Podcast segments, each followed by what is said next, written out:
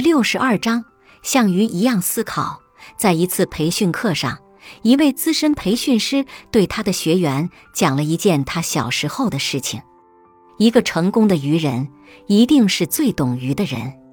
培训师说自己小时候经常跟随父亲去钓鱼，他们的鱼竿一样，鱼饵也一样，可是每次父亲都满载而归，而自己却总是收获寥寥。他感到很奇怪，便问父亲：“这是为什么？是不是因为自己钓鱼的方式不对？”父亲笑着对他说：“不是你钓鱼的方式不对，而是你思考的方式不对。你想要钓到鱼，就要像鱼一样去思考。”当时还只是个孩子的培训师，并不能理解这句话，只是在心中想着：“难道鱼也会思考吗？”随着年龄的增长。他慢慢明白了其中的道理。原来鱼是一种冷血动物，喜欢待在比较暖和的地方，也就是水面上。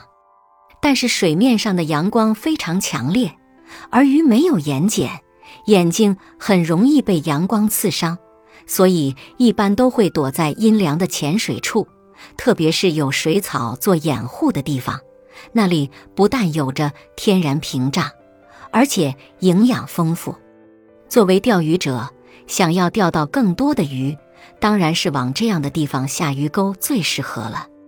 这个故事传达给我们一个信息：如果你想要说服别人，一定要懂得站在对方的角度去思考问题。